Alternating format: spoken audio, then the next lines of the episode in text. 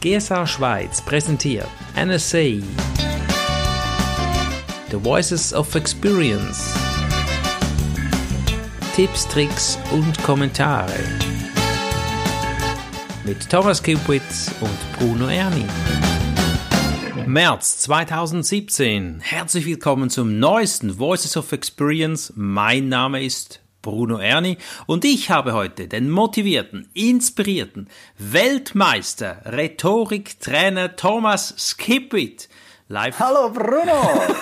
Thomas, ja, ich, ich begrüße höre es natürlich dich. immer gerne, wenn ich als Weltmeister bezeichnet werde, allerdings ist das zu hoch gegriffen. Ja, komm. Europameister, das reicht. Okay, Master of the Universe. Gut. Ja, gut gesagt. Für deine Frau bestimmt. Heute geht's um die Kraft der Geschichten, von Geschichten. Ganz spannend, du weißt selbst, Geschichten berühren die Herzen. Warum ist es so wichtig? Was meinst du?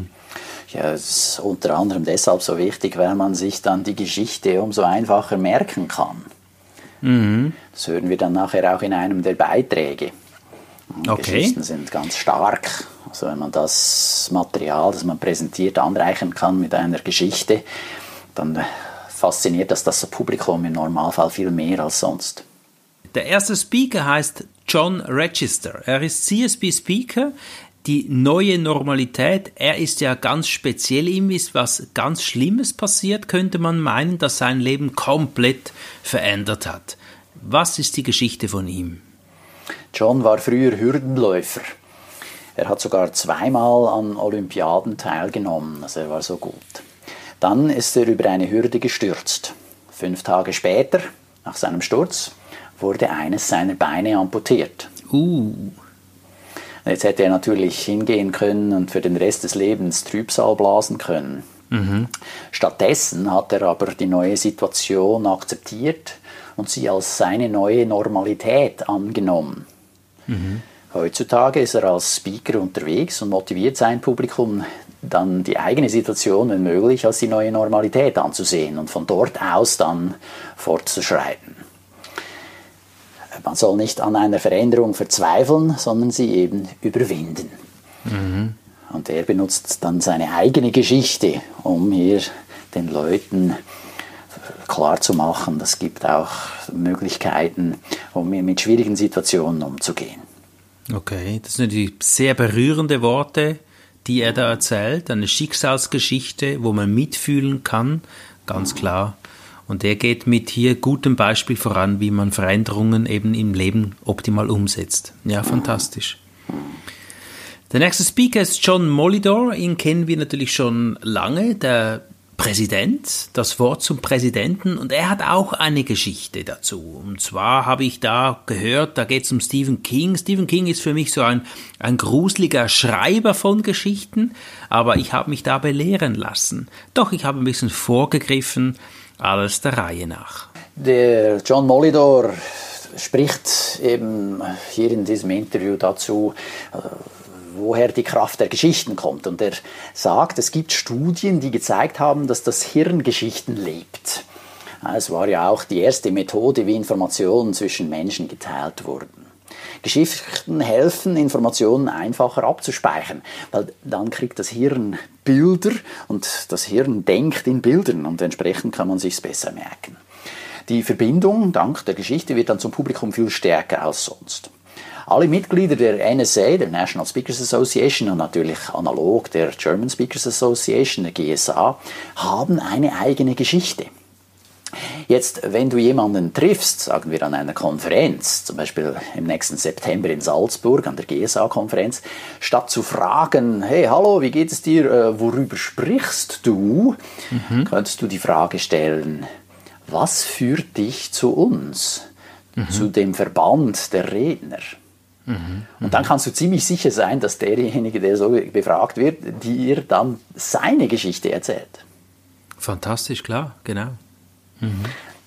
Dann äh, John Molidor sagt, äh, es braucht eine Balance zwischen Inhalt und Geschichten.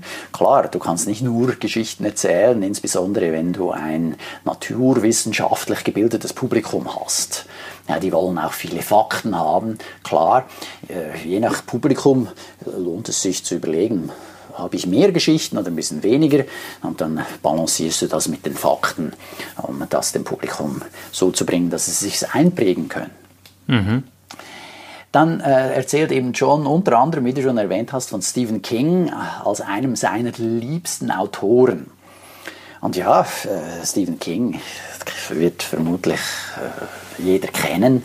Er ist ein großer Autor, er hat viele Geschichten im gruseligen Bereich geschrieben. Und das ist eben gerade der Clou dran. Offenbar kann der das sehr gut, deshalb hat er auch so viele Anhänger und viele Buchleser. Äh, und er beschreibt dann die Situation so, dass man sich da reindenken und reinfühlen kann. Mhm. Stuart Woods ist ein anderer großer Geschichtenerzähler, den John Molidor gerne liest.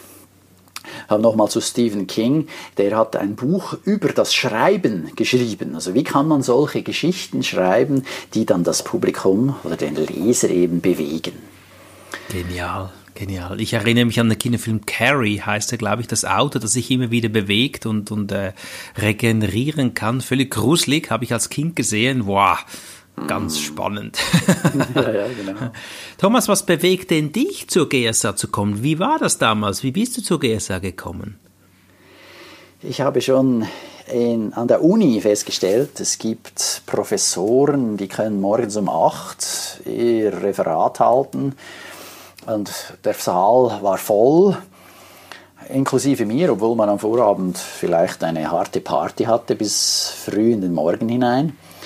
Und dann gab es die Professoren, die konnten zur Idealzeit ihre Vorlesung halten und da war kein Schwein da.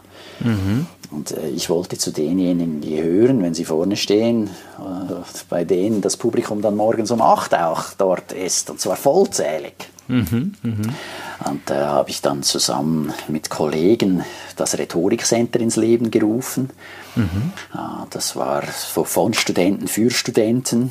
Wir waren okay. in der Bibliothek und haben uns mal ein paar Bücher zu, zu, zu Gemüte geführt, um zu sehen, aha, was könnte man da überhaupt machen, auf was soll man achten und was für Übungen könnten wir mit den anderen Kollegen zusammen durchführen. Und mhm. haben dann freundlicherweise von der Uni die Räume gekriegt, haben dann solche Rhetorik Trainings, Workshops organisiert. Und äh, ja, so über die Zeit wurden wir dann besser und wir als Moderatoren dann sowieso. Wann war das? In welchem Jahr? Das war 1995. Uh, schon lange her. Hm? Ja, das kann man wohl sagen. Ich bin ein bisschen älter geworden. und wie bist du da zur GSA gekommen? Ja, zur GSA bin ich dann gekommen über verschiedene Bekannte von mir. Ja, da, es war dann was ganz Neues. Die GSA wurde erst 2005 gegründet. Mhm. Und da habe ich davon gehört und habe gesagt, ja was, Speaker? Ja klar, ich bin auch Speaker und will noch besser werden. Mhm. Und wo kann ich das lernen oder mit wem kann ich mich austauschen? Ja, das ist natürlich ideal, wenn es einen Verband gibt und sich mhm. die Leute da dann entsprechend Tipps und Tricks erzählen, wo ich die besten sehen kann. Und ja, dann bin ich dann schon früh beigetreten. Also ich bin unterdessen mhm. auch schon bald zehn Jahre dabei bei der GSA. Oh. Ja, super, super. Also ein Aufruf hier an alle Zuhörer, wieder mal Werbung zu machen für die GSA. Ein toller Verband, wir wollen wachsen und wollen das Beste teilen. Du sagst ja auch immer, oder Siki Heide sagte das schon damals, der Kuchen kann man nicht für sich alleine haben, sondern man muss ihn teilen, um größer zu werden. Und ja, und den Kuchen vor allem größer machen und nicht den ja. bestehenden Kuchen versuchen, per Ellbogen für sich zu vereinnahmen. Ja, absolut. Sehr schön. Kommen wir zum nächsten Redner, auch CSB-Speaker, ein bekannter Redner, Dave Lieber, haben wir schon oft, denn er hat in einer Minute einen Erfolgstipp. Hier geht es heute um, wie wird der Text optimal lektoriert. Er hat dazu fünf Schritte. Der erste Schritt, den er empfiehlt, man soll den Text gerne von oben nach unten lesen, aber es nicht dabei belassen. Die meisten machen eben nur gerade das. Hinzu kommen weitere vier Schritte. Der zweite Tipp, den er gibt, ist, man soll den Text, sei es ein Blogbeitrag oder was immer, ausdrucken und mit einem roten Stift korrigieren. Also man soll sich diese Mühe tatsächlich machen und nicht nur alles am Bildschirm erledigen. Drittens mhm. empfiehlt er, dass man es von unten nach, den Text von unten nach oben liest, und zwar absatzweise, abschnittsweise. Man nimmt also den letzten Abschnitt, deckt alles andere ab und liest den und überlegt, ob das so Sinn macht. Und so geht man von hinten mhm. nach vorne, respektive von unten nach oben und liest so jeden Abschnitt einzeln nochmal durch. Dann viertens empfiehlt er, man soll den Text nochmal laut lesen. Beim Lautlesen kann man auch nochmal Fehler entdecken und Sinnzusammenhänge oder eben fehlende Sinnzusammenhänge entdecken. Und dann fünftens soll man sich den Text selbst schicken und auf einem kleinen Bildschirm lesen, also sprich auf einem mobilen Gerät, zum Beispiel auf seinem Handy. Weil ganz viele Leute werden den Text, den sie dann von dir erhalten, über ein eben auf dem Handy anschauen und um da nochmal zu sehen, ob das alles stimmt. Super. Gut. Thomas, ich schalte mein Handy oft erst um 9 oder 10 Uhr ein. Weiß nicht, ob du das weißt, aber das gibt mir einfach am Morgen einen Zeitpuffer zum mich optimal organisieren. Und als ich. Ja, deshalb kann ich dich morgens jeweils nicht erreichen. Jetzt ist mir vieles klar. Ja, wenn es wichtig ist, habe ich schon angestellt. Aber so hat auch seine Gründe und ich hab, musste ein bisschen schmunzeln, als ich den nächsten Tipp hier gelesen habe. Das Buch zum nächsten Referenten heißt, es ist morgens um sechs und ich bin schon im Verzug. Es geht um Zeitmanagement. Tolle Geschichte. Wie heißt die Autorin, Thomas? Lauren Mitchley. Okay, und um was geht es bei ihr? Äh, bei ihr geht es um Zeitmanagement-Tipps. Äh, wir kennen ja den Zeitmanagement-Guru hier im deutschsprachigen Raum. Es ist mhm. Lothar Seiwert. Mhm. Äh, sie hat auch ein Buch dazu geschrieben oder mehrere. Und wie du schon sagst, ein witziger Titel meines Erachtens, den sie da gewählt hat, es ist morgens um sechs und ich bin schon im Verzug, also ich bin schon wieder nicht auf der Höhe der Dinge, die ich machen wollte. Mhm. Äh, deshalb empfiehlt sie, ja, wie ich es schon oft gehört habe, natürlich, dass man die wichtigsten Dinge zuerst machen soll und sich auf diese konzentrieren. Jetzt, äh, wie kann ich entscheiden, welches die wichtigsten Dinge sind? Ja, ich versuche zu überlegen, welche sind diejenigen Arbeiten, die die größte Auswirkung haben. Also auf Englisch nennt sie das dann What matters most right now. Mhm um eben dann hier das Wichtigste zu machen. Dann sollte man sich die Mühe machen, eine Aufgabenliste zu führen. Wer allerdings dann zu viel drauf hat auf dieser Aufgabenliste, insbesondere auf der Tagesaufgabenliste, der ist schon zum Scheitern verurteilt. Weil er wird vermutlich dann eben nicht alles machen können und dann ist er jedes Mal frustriert. Mhm. Sie empfiehlt, dass du besser eine Masterliste anlegst. Okay. Und da kann dann so viel draufstehen, wie du willst, aber du hast schon nicht das Ziel, all diese Dinge an diesem einen Tag zu erledigen. Sondern auf der Masterliste sind einfach alle Dinge, die du irgendwann mal machen könntest, um dann zu entscheiden, welche Dinge machst du oder willst du an diesem betreffenden Tag erledigen. Mhm. Sodass du dich nicht so überforderst. Mhm dann ist es gut, äh, wenn du dir mal auch eben Zeit blockierst, um eine Aufgabe zu erledigen. Also du fängst an mit der ersten Aufgabe, überlegst, wie lange schätzt du, dass du dafür brauchst und blockierst dir diese Zeit. Also du schaltest, genau wie du jetzt vorhin empfohlen hast, das Handy mal aus, das Telefon mal ausschalten. Du schaust, dass du wirklich eine Zeit hast, in der du ungestört an dieser Aufgabe arbeiten kannst. Mhm. Genauso mit den E-Mails. Ja. Es gibt Leute, die schauen dann alle oder jedes E-Mail kurz an, das da reinkommt. Noch schlimmer, wenn rechts unten am Bildschirm so eine kleine Blase, Sprechblase auftaucht, die mhm. da meldet, ah, neues E-Mail. und dann schaust du da hin, oder? Und du bist schon abgelenkt. Ja, Nicht ja. gut. Nein, also diese Sprechblasen gut. würde ich sofort abschalten. Mhm. Und äh, wenn du die Disziplin hast, im Idealfall kannst du dann eben äh, schauen, dass die E-Mails halt mal eine Stunde, zwei oder den ganzen Vormittag, je nachdem in welchem Geschäft du tätig bist, halt auch nicht anschaust, sondern dir dann sagst, okay, halb zwölf schaue ich mal in die E-Mails rein, eine halbe Stunde nehme ich mir Zeit, beantworte das Wichtigste, was dann wichtig ist. Aber dann, dann kannst du eben die vorherigen drei Stunden richtig einsetzen. Genau. Da, da bist du Herr über deine Zeit. Hm? Genau. Mhm. Also du versuchst all die Störungen auszuschalten. Gibt es da auch eine Möglichkeit, wie man, wenn man nicht so gerade in guter Stimmung ist oder so, wie man sich positiv beeinflussen kann? Ja, also sie sagt, für sie selbst funktioniert das und viele ihrer Kunden auch, dass sie sich eine Musik auflegt, abspielt, die ihr die hilft, in die richtige Stimmung zu kommen. Mhm, ähm, insbesondere nennt sie das im Zusammenhang mit Kreativitätsphasen. Also sie versucht kreativ zu sein. Es hilft ihr, wenn da eine Musik läuft, die ihr dabei hilft. Das mhm. kann man ein bisschen ausprobieren. Genauso, wenn man in die Ruhe kommen will, da gibt es ganz schöne Musik, die einem dabei hilft, dabei unterstützt. Ich mache das regelmäßig, ist spannend, als ich das hier gelesen habe. Ich mache das wirklich regelmäßig. Auf YouTube kannst du ja locker was eintöckeln zum Suchen, die Musikstilrichtung suchen und dann abspielen. Das pusht, gibt Kreativität, finde ich eine klasse Idee, dass sie das hier so nennt. Diana Boher, wer sie kennt, weiß, die Dame hat schon viele Bücher geschrieben. Es sollen 47 Bücher sein, die in renommierten Verlagen erschienen sind. Hut ab, mein Respekt, ich bin jetzt am zweiten Buch. Jedem da in seinem Tempo. Was hat sie denn gesagt, es geht bei ihr über Volltreffer landen? Das klingt ja schon mal sehr spannend, Thomas. Ja, sie erzählt darüber, wie sie es geschafft hat, so viele Bücher zu schreiben und wie es auch dazu kam. Mhm. Äh, jetzt äh, interessant, insbesondere ist natürlich ja, wie findet die überhaupt Themen? Ja? Ich mhm. meine, ich kenne nur einen, der hat auch so viele Bücher geschrieben, dass es wiederum der Lothar Seiwert. Genau. Ich glaube, er hat auch um die 50 Bücher oder so in der Größenordnung geschrieben. Jetzt, äh, sie sagt, bevor sie ein Buch schreibt, lässt sie sich von der Nachfrage inspirieren. Mhm.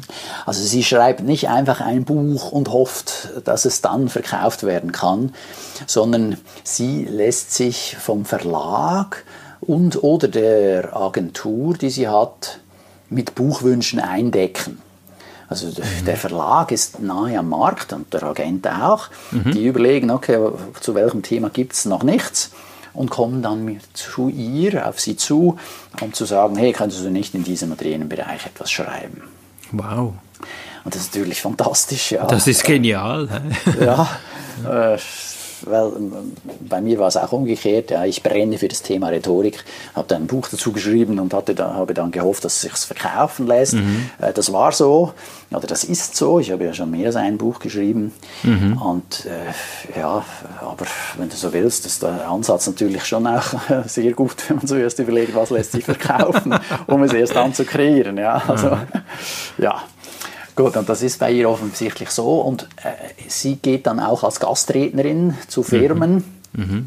und erkennt dann auch wichtige Probleme, die mhm. die Firmen beschäftigen. Okay. Dann überlegt sie, aha, ja gut, was könnte denn eine Lösung zu diesem Problem sein, um mhm. daraus dann wieder ein Buch zu schreiben. Mhm.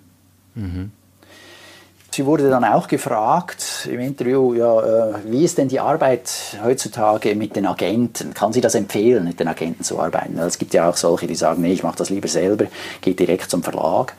Und sie sagt doch, das äh, ist ein Vorteil. Insbesondere hat sich die Arbeit mit den Agenten äh, verändert in der vergangenen Zeit zum Vorteil des Autors. Der Agent ist neuerdings ein Publikationscoach und unterstützt die Autoren unter anderem auch bei der Entscheidung, ob ein Buch selbst oder in einem Verlag publiziert werden soll. Und das ist schon auch nochmal eine wichtige Entscheidung. Mhm. Ja, und, äh, ja, selbst verlegen ist einfacher geworden. Das kann mhm. unterdessen praktisch jeder, also mit wenig Aufwand. Ich habe ja auch äh, ein paar Bücher selbst aufgelegt und äh, ein paar in einem Verlag. Mhm. Und jetzt werden wir zwei ja demnächst äh, zusammenarbeiten. Du hast ja genau. einen Verlag. Genau. Da darf ich bei dir publizieren.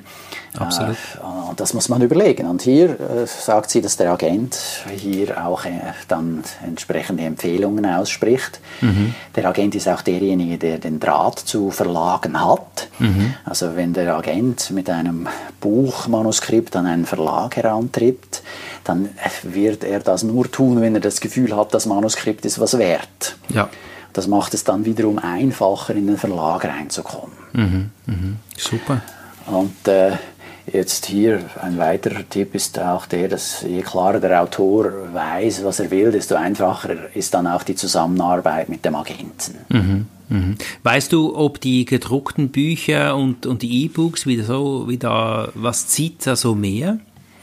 Ja, das ist ganz spannend. Sie sagt, dass in den letzten drei Jahren sind die E-Book-Verkäufe nicht mehr gestiegen. Also dieser mhm. Boom hat, ist abgeflacht. Oh. Sie sagt sogar, dass E-Book-Verkäufe sind ein bisschen rückläufig.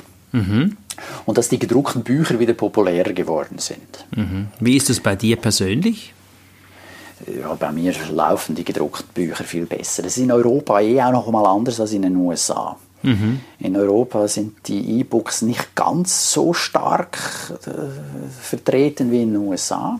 Mhm. Äh, trotzdem nimmt es meines Wissens immer noch zu, aber auch nicht mehr ganz so dramatisch. Äh, trotzdem, was natürlich gut ist, ist, wenn man beides anbieten kann. Absolut. Also ich der denke große gerade zum Vorteil von einem, entschuldige, äh, ja. wenn ich dich unterbreche, aber ein großer Vorteil von den E-Books ist, dass du hast keine Portospesen. Mhm, mh. Gerade für uns Schweizer, ja, die Schweizerische Post verlangt so hohe Portospesen, um ein Buch ins Ausland zu schicken dass es mhm. dir den Business Case total zerschießt. Das ist völlig uninteressant. Ja. Ich musste neulich ein Buch nach Amerika senden, von der Schweiz aus. Das kostete so viel wie das Buch. Ja. Also das ist, äh, hätte sie es bei einem großen Anbieter bestellt, wäre das wahrscheinlich anders ausgefallen. Okay, spannend. Ja, ich finde das immer wertvoll zu wissen. E-Books sind toll, um in die Ferien mitzunehmen. Du kannst am Strand liegen, hast alles dabei. Aber grundsätzlich liebe ich auch gedruckte Bücher, die ich eben in die Hände nehmen kann, anstreichen kann, kann Post-its einkleben und äh, Finde ich klasse. Das ist einfach dieses haptische Gefühl, ja, das Absolut. Arbeiten mit dem Buch äh, scheint jetzt auch äh, entsprechend, was sie sagt, doch auch wieder viele Leute dazu mhm. zu bringen, ein, ein, physisches Buch zu haben. Und äh, ich persönlich, gut, ich bin halt auch damit aufgewachsen. Ich komme aus mhm. der Generation von Bibliotheken und von Bücherregalen. Ja, mhm. ich, ich, liebe es, ein Bücherregal zu haben. Ja, das ist einfach fantastisch und die meisten von denen habe ich tatsächlich gelesen. Mhm. Das ist auch nochmal was, ja, das ist so, ah, einfach. da, da, da, da, riechst du auch schon das Buch, ja, ja also das ist schon auch, äh, ist schon auch was wert. Schön, schön. Ich habe letztens Probleme gehabt, ich habe in USA ein Buch bestellt, das mhm. kam dann nicht an. Mhm die längste Zeit. Äh, habe ich gesagt, ja so, jetzt äh, Geduld verloren, jetzt kaufe ich das E-Book. Mhm. Dann habe ich das E-Book gekauft und äh, habe ich dann angefangen zu lesen, äh, so weit so gut. Und dann kam aber das Buch dann doch noch äh, per Post. Aha. Und äh, puh, das E-Book habe ich nie mehr angeschaut. Ja, ja das Buch physisch gelesen. Also. Genau. Wahrscheinlich kam das ja mit dem Schiff und das dauerte einfach ein bisschen länger. Ja, das, das schien fast so, ja. naja, aber du, jedem okay. das seine, äh, ich sage Empfehlung, beides. Mhm. Dann kannst du die Bedürfnisse der Kunden beide abdecken. Und äh, noch eine Nebenbemerkung. Als drittes, was auch zusätzlich spannend kann sein, sein kann, ist natürlich, wenn du dein Buch als Hörbuch rausbringst, oh ja, weil du dann ja. auch die Leute abholen kannst, die im Auto insbesondere gerne dann auf der Fahrt etwas hören wollen. Tolle Ergänzung. Tolle Geschichte und kommen wir zum nächsten Redner. Evolution of Dance. Wenn man das auf YouTube eingibt, das habe ich, glaube ich, vor 15 Jahren schon mal gesehen. Das Video, der ist der Oberknaller. Lade ich alle mal ein, das jetzt zu tun oder spätestens nach dem Podcast. Und da haben ja 300 Millionen Menschen dieses Video schon gesehen. Und ich bin sicher, auch jetzt du, lieber Zuhörer, wenn du das eingibst, kennst du es. Kate Delaney hat Judson Leapley interviewt. Thomas, um was geht's hier? Ja, wenn du in den Notizen zu diesem Podcast äh, dir das PDF runterlädst, das gibt es ja dann auch schriftlich, mhm. ja, dann hast du den Link und dann findest du es. Ah, super, super. Äh, der Clou an dieser Geschichte ist, dass der Typ scheint einer der ersten oder der erste gewesen zu sein, der auf YouTube ein Video platziert hat, das dann viral gegangen ist. Mhm. Und entsprechend, ja, also äh, gut, das Video gibt es jetzt schon ein bisschen mehr als zehn Jahre, da haben 300 Millionen Personen das Ding sich angeschaut. Das ist unglaublich. Äh, das, und es ist tatsächlich, ich finde, sehenswert. Mhm. Oder mindestens die ersten vier Minuten, irgendwann wird es mir dann zu lang. Genau. Es dauert sechs Minuten, aber also die ersten zwei Minuten würde ich unbedingt anschauen. Das ist also wirklich ein Hammerteil. Und äh, der, der, hat halt etwas gemacht, wie er die Leute äh, neugierig machen kann. Mhm. Und wenn du so willst, er zeigt ja dann eben verschiedene Musik- und Tanzstile mhm.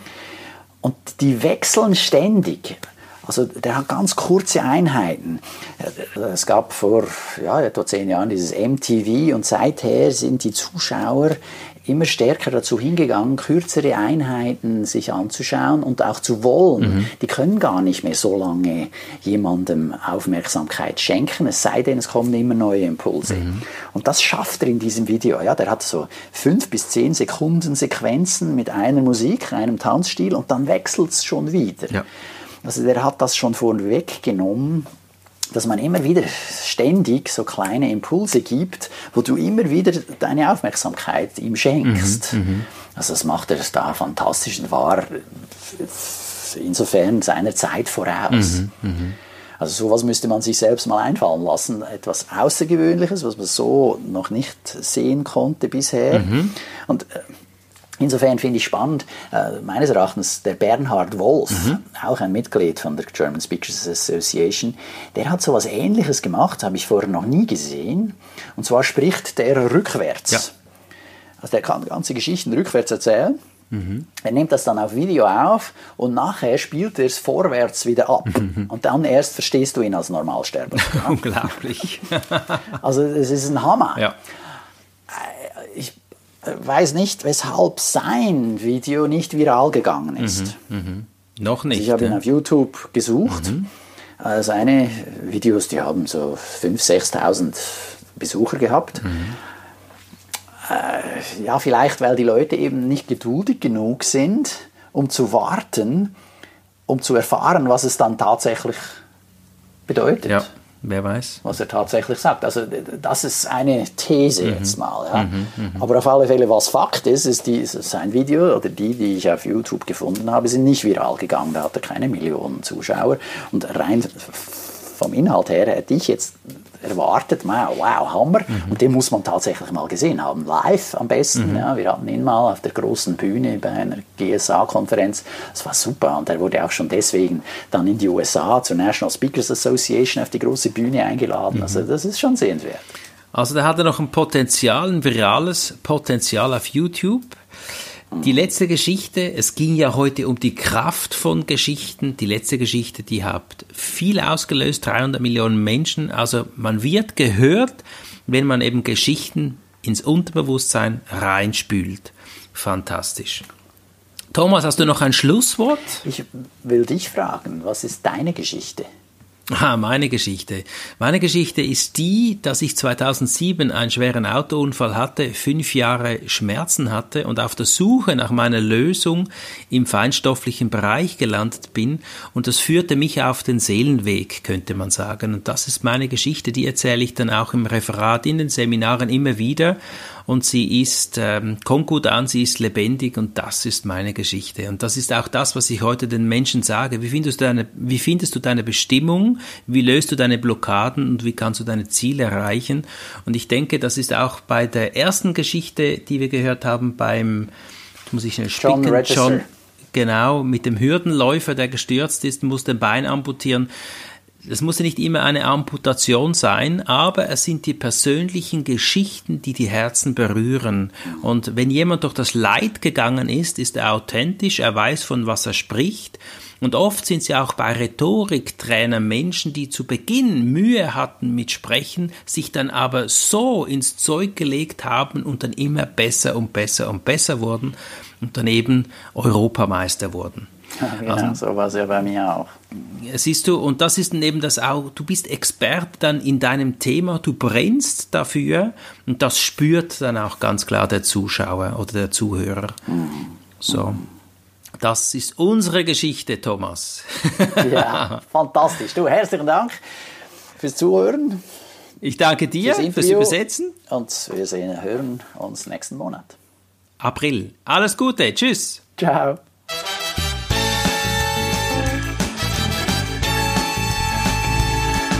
GSA Schweiz präsentierte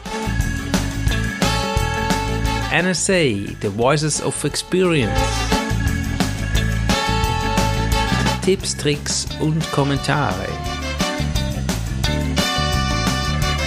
Von und mit Bruno Erni und Thomas Kipwit.